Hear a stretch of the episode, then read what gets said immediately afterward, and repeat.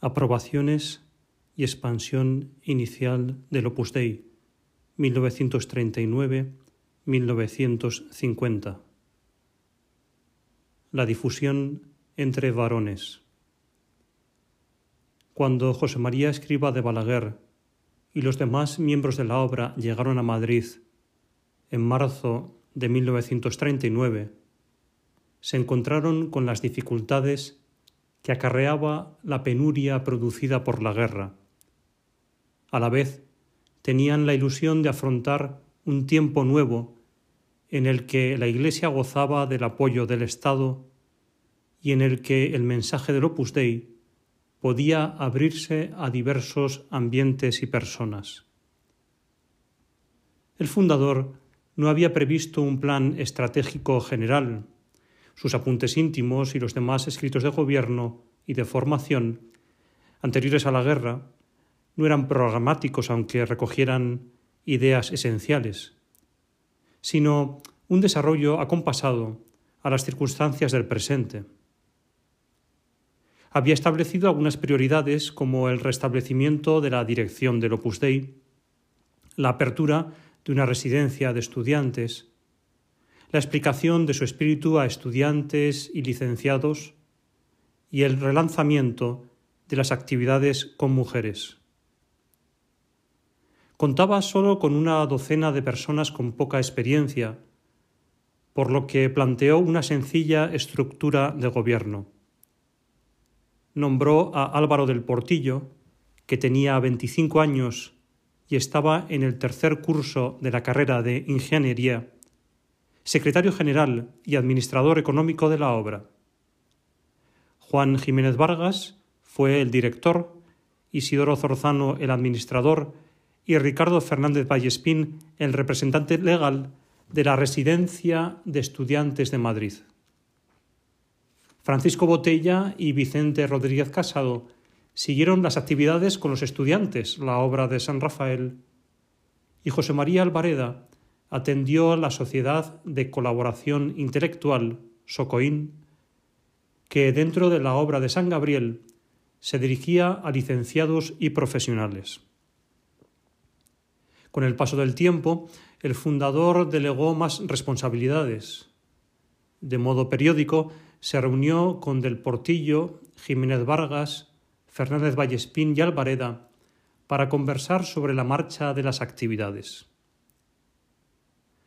El fundador continuó la tarea formativa de los miembros del Opus Dei, tanto la colectiva, en los círculos breves y meditaciones, como individual, en las charlas de ayuda al discernimiento espiritual. Al mismo tiempo, solicitó a los que llevaban más tiempo en la obra, era el caso de Jiménez Vargas y del Portillo, que le ayudaran en el acompañamiento espiritual de los jóvenes. Generalmente mantenían conversaciones informales basadas en la fraternidad y amistad, en las que los orientaban en los primeros pasos de su vocación, con consejos de carácter espiritual y apostólico. Que un laico recibiera una confidencia de otro laico sobre su situación personal resultaba novedoso porque, de modo habitual, eran religiosos o sacerdotes quienes ejercían la dirección espiritual.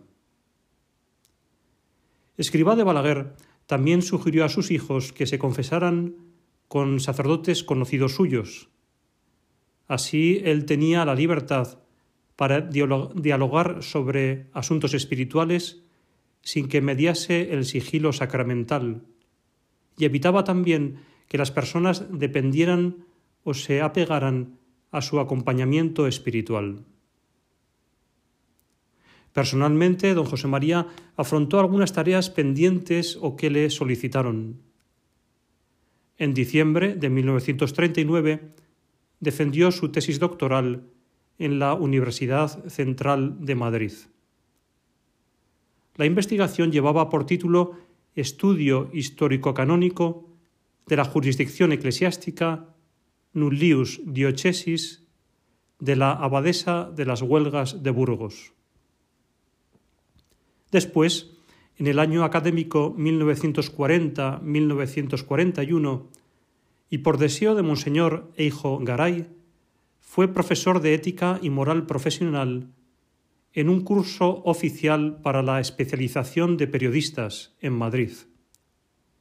Y a petición del ministro de Educación, fue vocal del Consejo Nacional de Educación durante unos meses. Además, en febrero de 1942, recibió por escrito la colación canónica como rector de Santa Isabel y quedó incardinado en la diócesis de Madrid-Alcalá. De Madrid a las capitales de provincia universitarias. La primera actividad de carácter corporativo de la obra tras la Guerra Civil fue una residencia de estudiantes. Como la artillería había destrozado la de la calle Ferraz, los miembros del Opus Dei buscaron otro local. En el verano de 1939 se alquilaron unos apartamentos en la calle de Gener 6, dos en la cuarta planta, donde pusieron el oratorio, las habitaciones para unos 35 estudiantes, la sala de estudio y la sala de estar, y uno en la primera planta con el comedor, la zona de servicios de la residencia y las habitaciones del fundador, su madre y sus hermanos. Escriba de Balaguer informó a la autoridad eclesiástica de la vuelta a la actividad pastoral con estudiantes y solicitó la venia para erigir un oratorio en la residencia de Gener. El 2 de septiembre de 1939 tuvo la primera entrevista con Monseñor Eijo Garay. Duró cinco horas. A partir de ese momento fueron frecuentes las audiencias en el Palacio Episcopal, la correspondencia postal y las llamadas telefónicas entre ambos. Monseñor Eijo manifestó un apoyo incondicional a Escribá de Balaguer. Pensaba que era un hombre de Dios y que el Opus Dei constituía un bien para renovar la Iglesia. La residencia de Gener siguió las mismas pautas de día.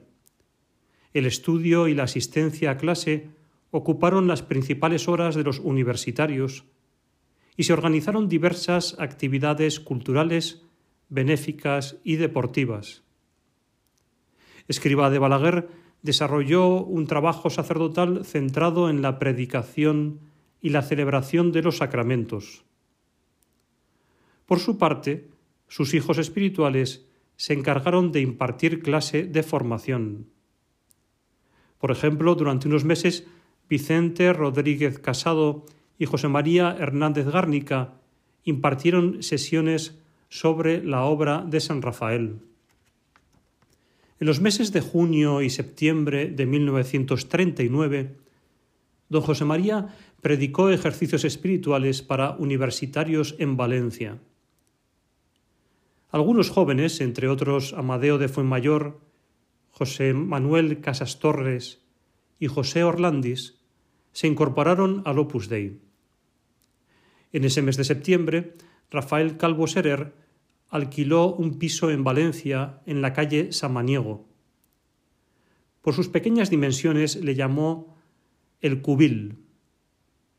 Calvo dirigió la casa e impartió lecciones sobre la vida cristiana. Un año más tarde se trasladaron a una sede más grande, con capacidad para 16 personas, que denominaron Residencia Samaniego. Escribá de Balaguer modificó el modo con el que había pensado expandir el Opus Dei a otras localidades. Antes de la guerra había planeado abrir varias residencias. Ahora consideró más oportuno empezar con viajes periódicos, al menos hasta que tuviesen un grupo de conocidos suficiente. Estas circunstancias servirían para animar la vida cristiana de los miembros de la obra y de sus amigos. En el pensamiento del fundador, los desplazamientos serían semejantes a los que hacían los apóstoles cuando construían iglesias en las ciudades, los dejaban actuar con independencia y los sostenían con cartas y visitas frecuentes. A partir de noviembre de 1939, los jóvenes de la obra realizaron viajes de fin de semana desde Madrid a Barcelona, Salamanca, Valladolid y Zaragoza para conocer a estudiantes. Cada uno colaboró en la medida de sus posibilidades, reducidas a veces por la necesidad de estudiar o de cumplir los deberes militares. Solían tomar un tren o un autobús el sábado, después de terminar las clases o el trabajo, y regresaban el domingo por la noche o en las primerísimas horas del lunes. Varios jóvenes de esas ciudades solicitaron la admisión, salvo en Salamanca, donde costó más que se entendiera el mensaje del Opus Dei.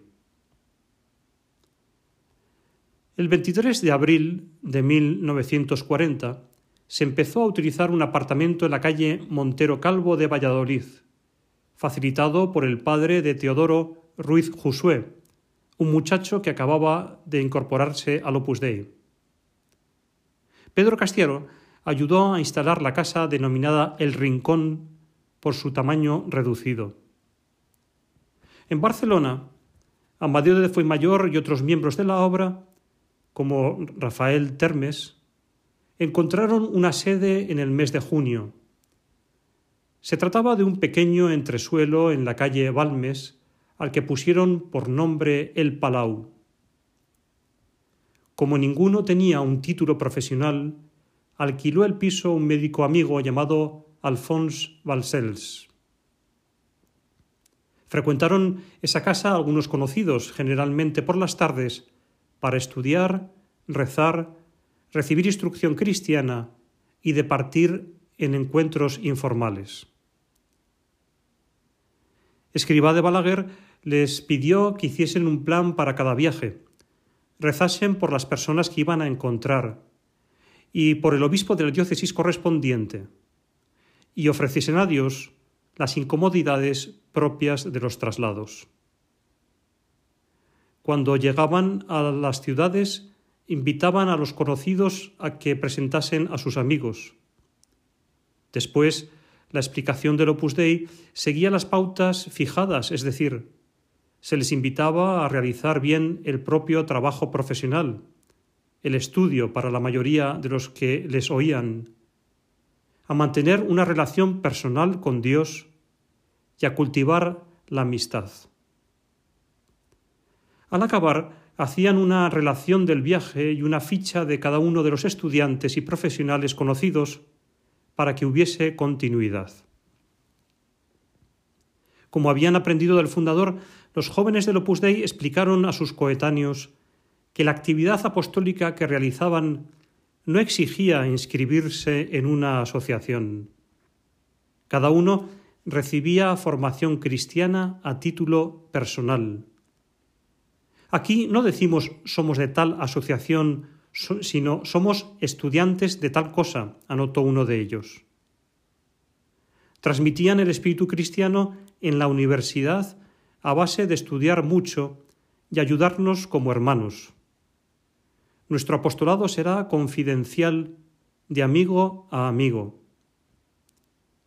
Esta forma de proceder no impedía que estuviesen afiliados a asociaciones confesionales como las Juventudes de Acción Católica o las Congregaciones Marianas. Un tercio de los miembros de la obra en 1940 pertenecían o asistían a actividades de asociaciones católicas y también a grupos políticos, deportivos y de ocio. La actividad profesional, para casi todos acabar la carrera o la tesis doctoral, y la difusión del Opus Dei absorbió las energías de aquellos jóvenes de la obra. Rezaban con fe, estaban seguros del carácter sobrenatural del Opus Dei, se sentían protagonistas en una aventura de, en la aventura de expandirlo. Muchos estudiaban idiomas y sintonizaban con don José María, que les manifestaba cariño paterno y confianza. Un modo para dar a conocer la obra fue Camino. La primera edición, con 2.500 ejemplares, vio la luz en septiembre de 1939. El libro, de portada atractiva y moderna, contenía 999 máximas espirituales que, por su estilo directo, impresionaban a los estudiantes.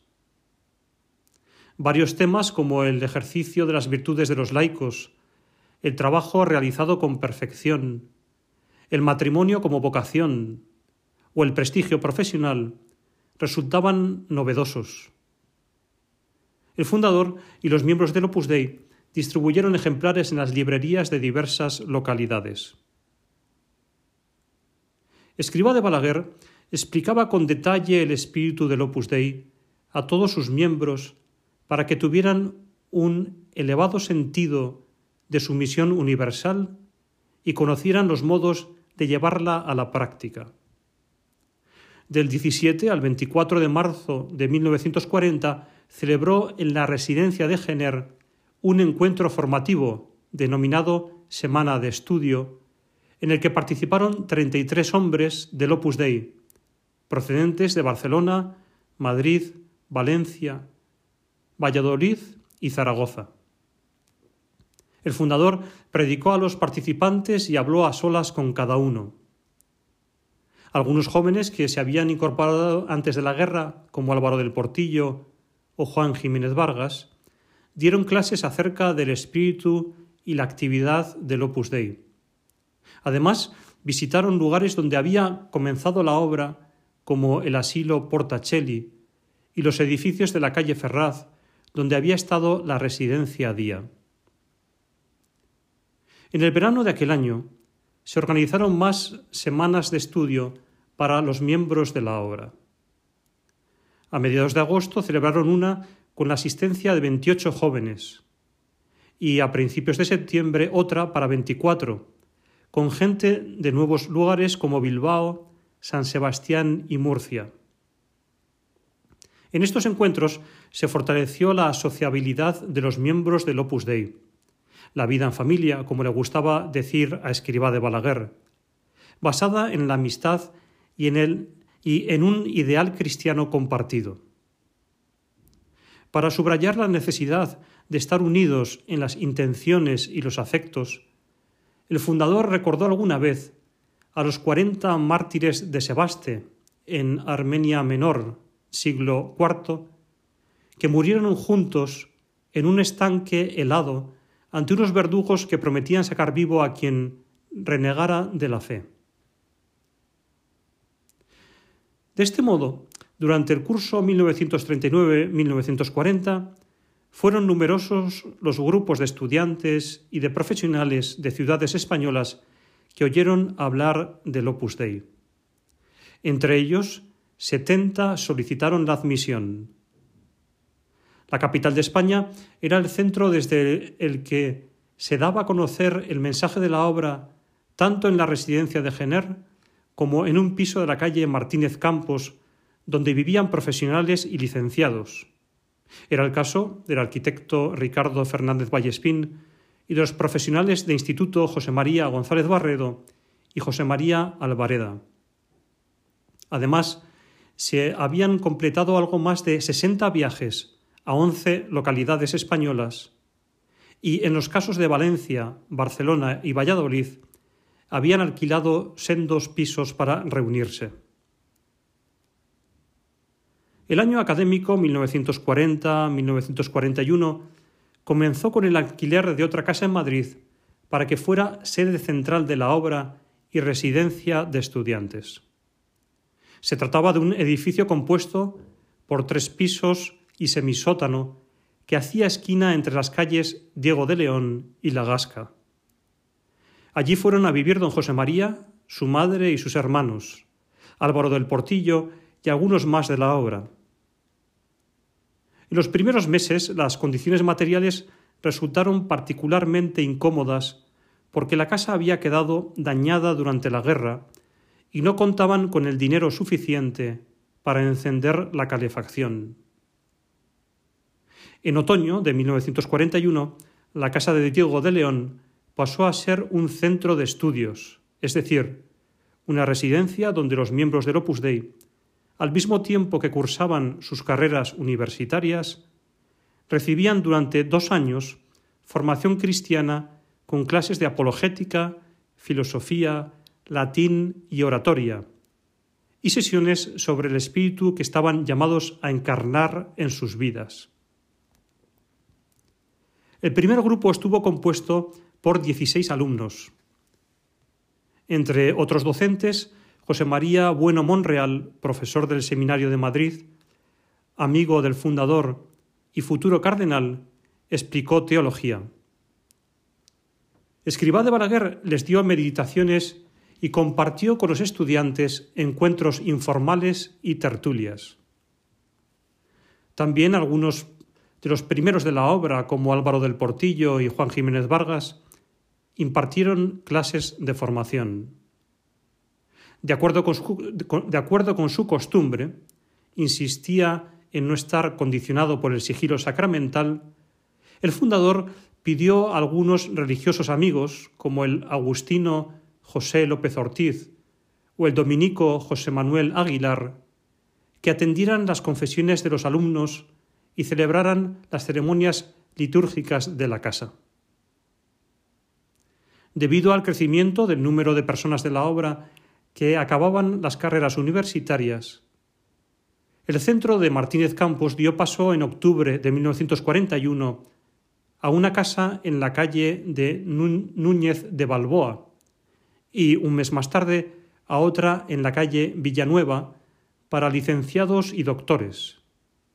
En esta última vinieron, entre otros, vivieron, entre otros, Álvaro del Portillo e Isidoro Zorzano. Eran pisos donde residían los mayores del Opus Dei, aunque su media de edad no superaba los 30 años. En el verano de 1943 se encontró la residencia de Jenner con la necesidad de cerrar porque el dueño de los pisos los necesitaba para su familia. Los miembros de la obra alquilaron tres chalets en una avenida llamada Moncloa. Y así se llamó también la residencia, Moncloa, que comenzó en el otoño de ese año con algo menos de 50 residentes, aunque tenía capacidad para un centenar. Poco después, en el mes de noviembre, abrieron otra casa en Madrid, en la calle Españoleto, y dejaron la de Núñez de Balboa porque resultaba inadecuada. En Barcelona se instalaron en una nueva casa, la clínica, donde vivían algunos médicos como Juan Jiménez Vargas o Alphonse Balcells, que, entre tanto, había pedido la admisión en la obra. Conflictos intraeclesiales. La irradiación del Opus Dei entre los intelectuales se produjo en unos años de debate sobre las formas de organización del apostolado seglar. El fundador del Opus Dei ya había encontrado falta de comprensión de su mensaje y de su actividad entre unas pocas personas en los años 30 pero a partir del verano de 1940 sufrió una contrariedad grave en el ámbito estudiantil. Todo comenzó cuando dos jóvenes de las congregaciones marianas, Salvador Canals y Álvaro del Amo, que se habían propuesto entrar en el noviciado de los jesuitas, pidieron la admisión en el Opus Dei, después de haber conocido a José María Escriba de Balaguer. Ángel Carrillo de Albornoz, joven jesuita de carácter fogoso, director de las congregaciones marianas y anterior director espiritual de Canals y del Amo, reaccionó con dureza. Dijo que Escribá de Balaguer estaba expuesto a una excomunión por sus ideas sobre la vida cristiana y que las actividades que se realizaban en la residencia de Gener eran sospechosas. Cuando le refirieron estos comentarios, Escribá de Balaguer pidió una entrevista al padre Carrillo de Albornoz. Acordaron comunicarse recíprocamente las críticas que escuchasen. En diciembre de ese año, Ángel Carrillo de Albornoz predicó la novena a la Inmaculada a jóvenes de las congregaciones marianas de Barcelona y refutó varias ideas recogidas en camino. Tres meses más tarde, en febrero de 1941, el jesuita Manuel Vergés, director de las congregaciones marianas en la ciudad condal, afirmó en una plática que Escribá de Balaguer podía ser un hereje por el planteamiento que tenía de la vocación en medio del mundo y advirtió que estaba reclutando a miembros de las congregaciones marianas. Como no vio ninguna reacción entre los congregantes relacionados con el Opus Dei, entre abril y mayo el padre Vergés expulsó de las congregaciones marianas a Ramón Guardans, Juan Bautista Torelló, Raimundo Paniker, Rafael Escolá, Jorge Brosa y Alphonse Balcells. Todos eran de la obra, excepto este último, porque todos ellos habían acudido a El Palau.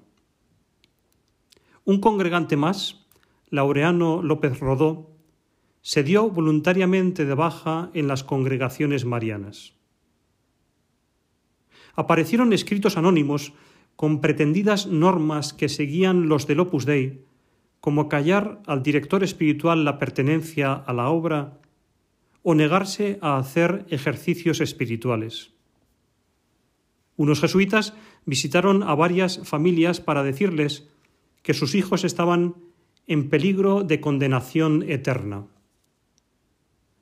Las acusaciones de Carrillo de Albornoz y de los jesuitas de Barcelona se propalaron entre las demás provincias españolas de la Compañía de Jesús y, a continuación, entre otras instituciones eclesiales, tanto regulares como seculares. El presidente de las Juventudes de la Acción Católica, Manuel Aparisi, comentó que el Opus Dei utilizaba a los jóvenes para sus propios fines, en este caso, después de hablar con personas que conocían la obra, Aparisi cambió de opinión y se retractó de sus afirmaciones. Lo mismo sucedió con religiosos de diversas órdenes, como un dominico que había lanzado algunas insidias en Valencia hasta que una conversación con Pedro Castiaro, director de la residencia Samaniego, le hizo modificar su actitud. Escriba de Balaguer pensaba que el, enredo se había originado entre personas que, que actuaban de buena fe y por tanto estaba sufriendo una contradicción de los buenos. Rogó a sus hijos espirituales que tuviesen como actitud la de callar, trabajar, perdonar, sonreír y rezar, y sufrir con alegría. Y les invitó a que amaran a los jesuitas. Les recordó que desde hacía años tomaba ideas del libro de los ejercicios espirituales y les recomendó la lectura de la biografía de San Ignacio de Loyola. El obispo de Madrid Alcalá, Monseñor Eijo Garay, animó a Escribá de Balaguer y lo defendió ante terceros. Cuando Aureli Escarré, abad del, monasterio de Montserrat, consultó a Hijo sobre la obra, el prelado le respondió que la conocía desde su fundación y que la había aprobado poco antes para que cesara la contradicción. Créame, reverendo padre abad, el opus es verdaderamente Dei, desde su primera idea y en todos sus pasos y trabajos el fundador explicó a diversos eclesiásticos, de palabra y por escrito, qué era y qué actividades realizaba el Opus Dei. Pidió por carta al padre Carrillo de Albornoz que parase lo que denominaba una campaña contra la obra. En la primavera y verano de 1941 visitó a los provinciales de la Compañía de Jesús en España y se entrevistó dos veces con el nuncio Monseñor Gaetano Chicoñani. A petición del nuncio le entregó una copia de los estatutos de la Pía Unión Opus Dei, aprobada en el mes de marzo, y le explicó que su mensaje consistía en recordar la llamada a la santidad secular como medio para servir a la Santa Iglesia y no para dominar. También le dijo que todo lo que hay de objetivo en el fondo de este asunto es la cuestión de las vocaciones, comenzando por las de Canals y del Amo. La propaganda contra la obra, suscitada en Madrid y Barcelona, tuvo cierta repercusión en otras ciudades como Valencia, Valladolid y Zaragoza.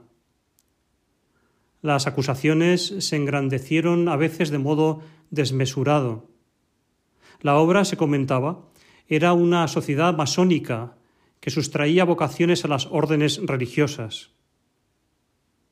Escriba de Balaguer solicitó a los miembros del Opus Dei, dedicados a tareas de gobierno o académicas, como Álvaro del Portillo y José María Alvareda, que le ayudaran a explicar a las autoridades eclesiásticas y civiles cuáles eran los fines de la institución y que les mostraran la aprobación recibida del obispo de Madrid Alcalá. Por su parte, los jóvenes de la obra no sufrieron demasiado estas contrariedades. Escriba de Balaguer prefería no hablarles sobre los sucesos para que no se creara una sensación de victimismo dentro del Opus Dei y para que estuviesen centrados en sus trabajos y actividades. En cierto sentido, las dificultades de entendimiento sobre la naturaleza y actuación del Opus Dei se pueden resumir en tres. La primera fue de carácter teológico. De acuerdo con una mentalidad de siglos, la perfección de la vida cristiana, la santidad perfecta, se alcanzaba en el estado religioso. Dedicarse a las realidades del mundo, con el consiguiente prestigio y competencia profesional, remuneración económica y uso de bienes materiales no se veía compatible con el más alto grado de santidad. Que el Opus Dei presentase como ideal la perfección en el ámbito secular era para muchos inimaginable.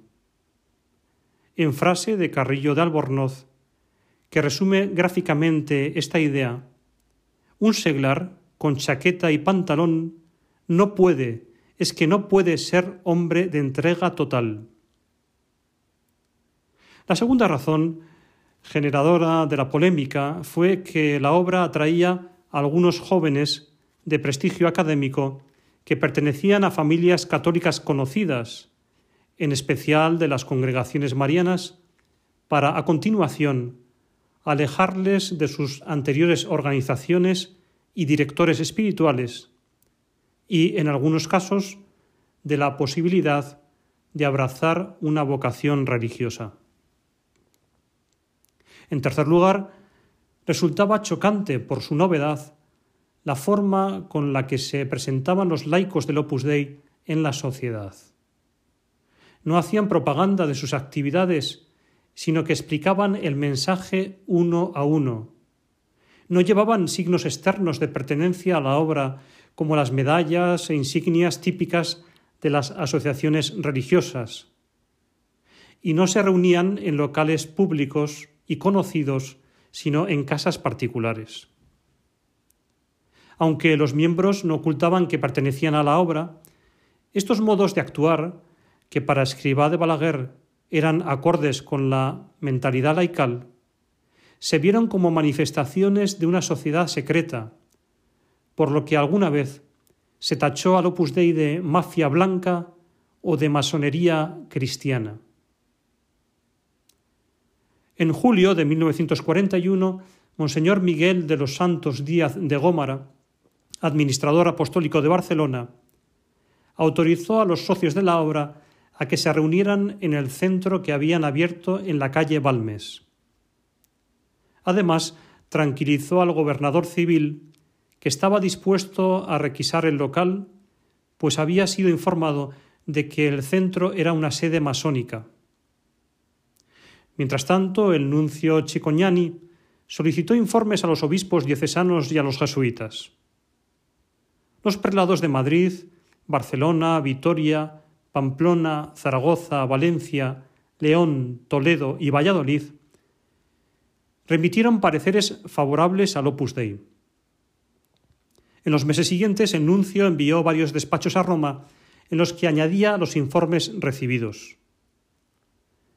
Monseñor Chicoñani era propicio a la nueva institución, aunque manifestase reservas sobre la entrega completa a Dios en medio del mundo, sin una disciplina eclesiástica como la que sujetaba a los religiosos, y también sobre el modo en el que se conjugaba la vida escondida y la humildad colectiva de los miembros de, la obra, el no alardear de los éxitos corporativos, con la búsqueda de la excelencia profesional y la apertura a todos los ámbitos sociales. Escriba de Balaguer supo que se comentaba que los jesuitas iban a presentar una denuncia contra el Opus Dei ante la Santa Sede. De momento no tenía sentido que acudiese a Roma, pues no había una acusación formal. La obra ya estaba aprobada en la diócesis de Madrid-Alcalá y además se estaba librando la guerra mundial. Pero rogó a dos hijos suyos, José Orlandis y Salvador Canals, que se trasladaran a la ciudad eterna en el otoño de 1942 para ampliar estudios, establecer contactos y dar a conocer la obra a personas de la curia vaticana y del cuerpo diplomático. La disposición favorable de la mayoría de los obispos españoles y del nuncio y las posteriores aprobaciones del Opus Dei a cargo de la Santa Sede desembocaron en una mejora en la visión intraeclesial sobre la obra. Con todo, los sucesos acaecidos dejaron huella. Fue positivo que el ámbito católico español hubiese conocido directa o indirectamente al Opus Dei y a su fundador, y también que estos hechos ayudaran, a sus integrantes a explicar su mensaje. En cambio, resultó negativo que entre tantos bulos y medias verdades, el Opus Dei apareciese como una organización que se proponía la conquista del Estado y la confrontación dentro del seno de la Iglesia.